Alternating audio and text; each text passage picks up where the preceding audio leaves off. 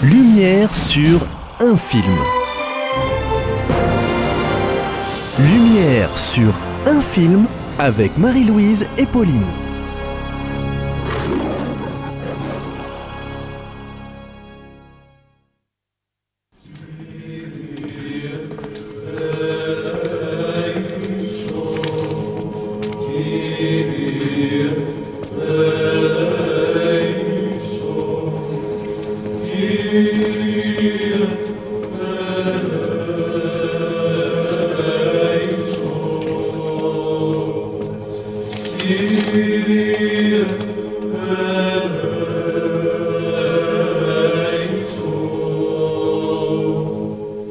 Bonjour à tous Bonjour à tous les auditeurs et bienvenue dans l'émission Lumière sur Un film avec Marie-Louise et Pauline.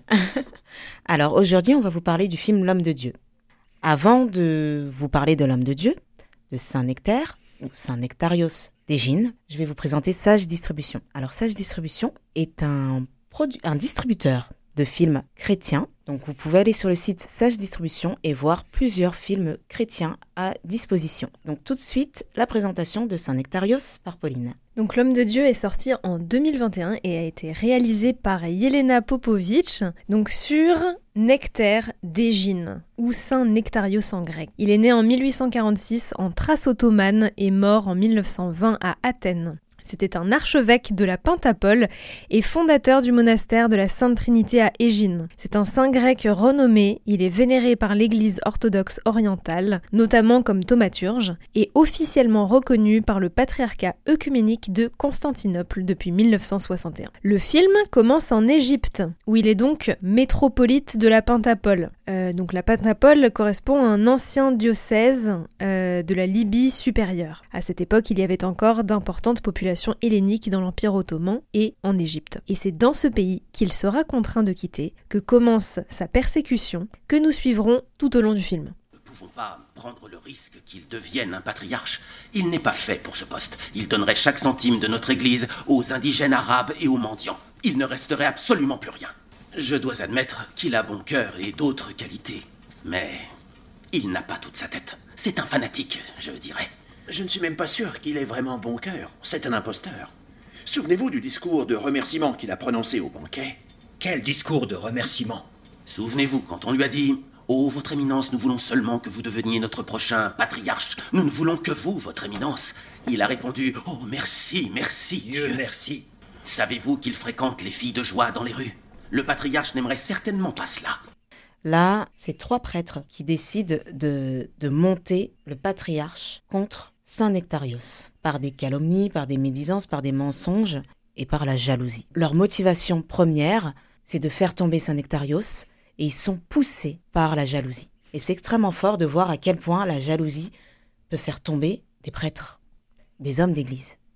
Oui, en fait, Nectarios est, est soupçonné de, de comploter euh, contre le, le patriarche et de vouloir prendre sa place.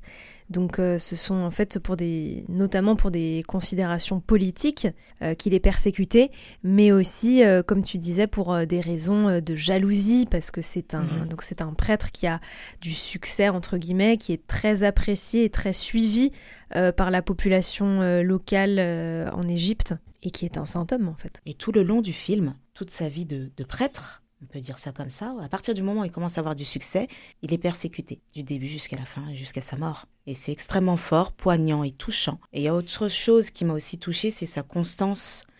Il le montre pas, mais il souffre. Et ça, on peut le voir dans le film. Qu'ai-je fait? J'ai dû faire quelque chose. Pourquoi ne voulait-il pas me voir Que lui ont-ils dit Il doit penser que je l'ai trahi. Cette pensée m'est insupportable. Je t'en prie, Seigneur, donne-moi une chance de lui parler. Là, on peut voir dans cet extrait que Saint Nectarios s'adresse à Dieu, s'adresse à son Père, s'adresse à, à notre Père, pour demander vraiment au Seigneur d'éclairer le patriarche. Il est tourmenté. Il est tourmenté intérieurement, mais il ne le montre pas. Donc il est très apprécié des gens. Il se fait, euh, on va dire, flageller en parole par des calomnies, par une mauvaise réputation à travers ses frères prêtres et il prie intérieurement pour que la vérité soit mise en lumière. Et c'est impressionnant parce que il pose la question qu'ai-je fait? Donc comme si euh, il ressentait une, une, forme de culpabilité de vivre cette injustice. Comme quoi c'est vraiment un personnage d'une bonté euh, qui n'a pas de limite. C'est vraiment fort, c'est un extrait vraiment fort. Le je fais, comme tu disais, Pauline? Et nous savons tous que l'ascétisme appartient au passé. C'est une matière de l'âge sombre. Je crois que vous avez une vision déformée de ce qu'est l'ascétisme, monsieur non, le Président. Non, je vois parfaitement ce qu'est l'ascétisme. C'est une approche de la religion qui est radicale. Ce sont de longs manteaux, de longues barbes et, et cette image extérieure de sainteté, bien entendu. Un véritable ascète ne s'inquiète pas du tout de l'apparence extérieure. Son principal objectif est de se corriger intérieurement afin de pouvoir se rapprocher de Dieu. Il est en fait un vrai chrétien. Êtes-vous un vrai chrétien? J'essaie de l'être. Un échange entre un homme, on va taire le nom. Pour, ne, pas, spoiler. Exactement. Et Saint Nectarios. Oui, donc c'est intéressant. Euh, donc euh, l'homme auquel euh, s'adresse Nectarios est un homme avec qui il travaille en fait euh, dans, le film pendant une, bonne période de, de sa vie et euh, avec qui il va avoir euh, plusieurs discussions sur la foi puisque cet homme est athée. C'est intéressant, on assiste à, des, dialogues, à des discussions entre euh, donc euh, cet homme athée euh, et Nectarios qui essaie de, lui montrer un autre point de vue sur l'ascétisme. Et c'est très intéressant aussi de voir qu'à la fin de, l'extrait, Nectarios, conserve toujours cette humilité. On lui demande Êtes-vous un, un vrai chrétien? Et elle répond J'essaie de l'être. Moi, la partie qui m'a le plus euh, touchée, c'est quand euh, il donne la définition de l'ascétisme et il dit c'est se corriger de l'intérieur. Et ça rejoint un peu l'extrait qu'on vous a présenté précédemment, quand il se demande qu'est-ce qu'il a fait. Parce qu'il essaye toujours de se travailler, de travailler intérieurement. Il se dit pas, bon, bah, c'est les gens qui me jalousent, ils m'aiment pas, c'est qu'est-ce que j'ai fait? C'est très fort. Toujours un examen de, de conscience, en fait. Une relecture. Je dois vous avouer quelque chose, mon père. Si on m'avait fait subir ce qu'on vous a fait subir, je ne voudrais plus aller à l'église, honnêtement. Je suis impressionné par votre foi. Malheur à moi. Si ma foi dépendait des hommes. Malheur à moi si ma foi dépendait des hommes.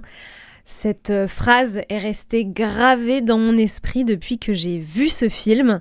Euh, c'est une phrase euh, capitale dont il faut se souvenir et, elle résonne particulièrement aujourd'hui, notamment avec toutes les toutes les histoires dans l'Église, voilà, avec parfois des, prêtres qui n'ont pas toujours les, comportements les plus exemplaires, mais aussi les fidèles ou, ou toute autre personne. mais cela ne, doit pas euh, remettre en question notre relation à Dieu. Même s'il souffre de l'intérieur, il continue. Et nous aussi, en tant que chrétiens, on doit apprendre aussi à passer au-dessus du regard des autres, et c'est très dur parfois. Oui, en fait, il conserve quand même, malgré tout, une forme de, détachement de, de l'opinion des autres. Là, on va terminer par une très belle musique de fin, une musique orthodoxe. Donc on vous laisse euh, savourer ce beau chant orthodoxe et continuer euh, votre journée ou votre soirée dans la paix. À très vite pour une nouvelle émission.